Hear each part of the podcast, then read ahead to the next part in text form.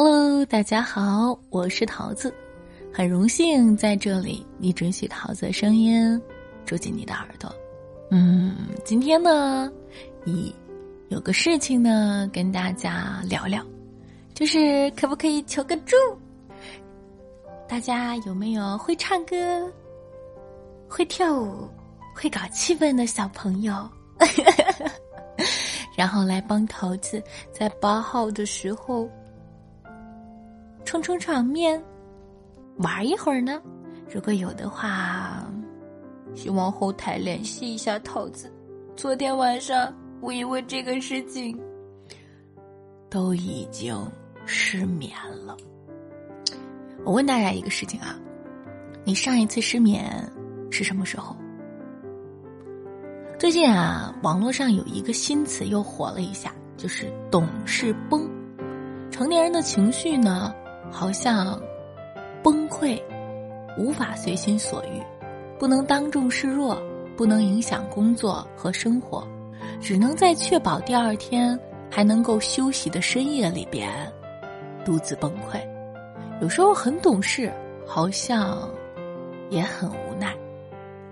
在网易上。有一个叫千里昭昭的朋友说：“今天内心崩溃了三千八百四十七次，还是要将扮演好一个情绪稳定的人，坚持到底。”下班。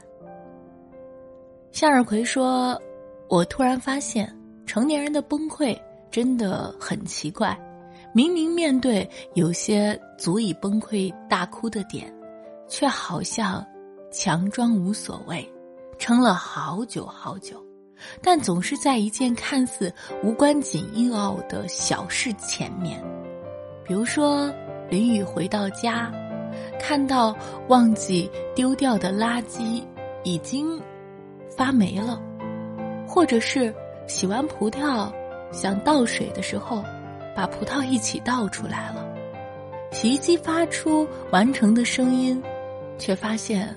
忘记倒洗衣液了，有时候就不知道一直紧绷着的那根弦可以撑多久，突然，它一瞬间就断掉了。就像此时此刻的桃子，我真的很需要你的帮助，有人能来给桃子撑撑腰、打打气、帮帮忙吗？其实说实话，从来没想过办一个生日卡，然后这次突然很想办了。但我发现我的社交圈好像好窄啊！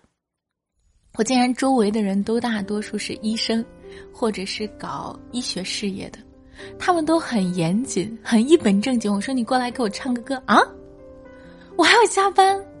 如果问他们一些医学问题，他们会侃侃而谈；但说到这个，却很怎样。然后想办个生日场，就发现社交圈很窄，然后才发现原来。我在直播里边，在这个网络上，没有几个认识的主播，所以我在想，有没有人能过来帮个忙？我这一刻就像是，突然间，洗衣机发出了叮咚的声音，我发现，洗完了，可是我没有到洗衣液。我发现，我录了这么久的声音，我竟然在这个圈子里不认识几个人。你会不会有这种状态？就是其实这件事说起来也不大，说起来也不小，可是确实就是这么一丁点的事情，却让我昨天失眠了，甚至做噩梦，梦到我做特别场的那天一个人都没有，还出现了一个小怪兽。白天醒来，哎呦，感觉自己是不是有点太可爱了？其实有时候真的不知道从什么时候开始。我们就已经习惯了不动声色的崩溃，白天在拥挤的人群里拼命的挤地铁，工作的时候心无旁骛，嘴角保持一个标准的弧度，社交的时候游刃有余，从不轻易大醉，也不敢放肆去醉，只有在一个人回到住处的时候，才会撕开那些未治愈的伤口。然后一遍遍的安慰自己，一切都会好起来的，甚至我还在安慰自己：放心吧，放心吧。你会好的。可是我才发现，原来我好像从一七年开始录声音到现在，真的在这个圈子里边，除了你们，除了这些一直守候我的小耳朵，远方的你以外，我没有其他的这个行业的朋友。说是一种悲凉吧，但是仔细想想，其实也是一种幸运。我相信。在小耳朵里边肯定有很厉害的家伙，哈 哈我在等着你哦！快点来呀，小家伙，桃子小家伙在这儿等着你。所以今晚上不能再让我失眠了啊！如果你也失眠，如果你也遇到了一些小事儿过不去，欢迎来跟我求助呀！今天晚上送大家一首歌吧，不希望 emo，来听首歌。有时候一首歌就会能让你放松。音乐是最忠诚的，它总会陪伴着每一个人度过漫长的黑夜。那些失眠的夜里，那些辗转反侧的时刻，所幸还有一首歌陪你。现在还多了一个不太着调的桃子。每天我都会在这里哟，不论你昨天发生了什么，今天遇到了什么，明天又会怎样，每晚我都在。这里陪你哦，记得我在，你在哪儿呢？晚安，亲爱的你，明晚见。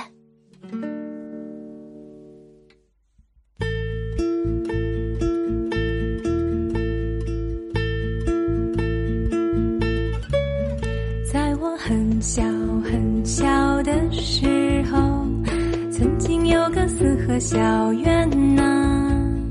那里住着我和奶奶，还有一只小花猫。那时的小院种满了花，台阶下面有青草。那时的我呀，手里拿一本《唐诗宋词三百首》。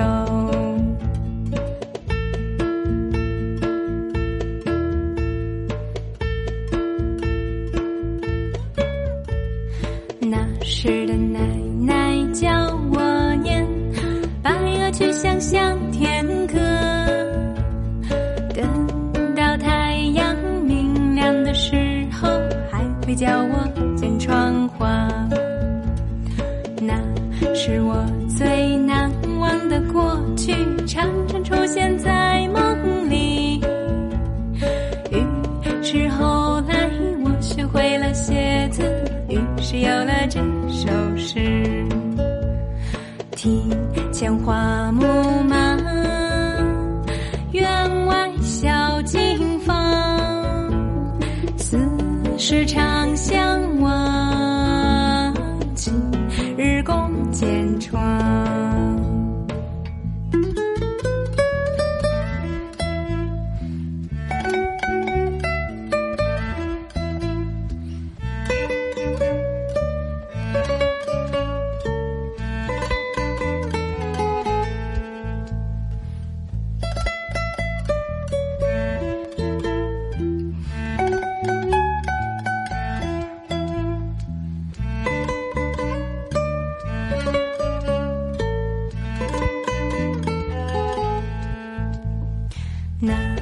是我最难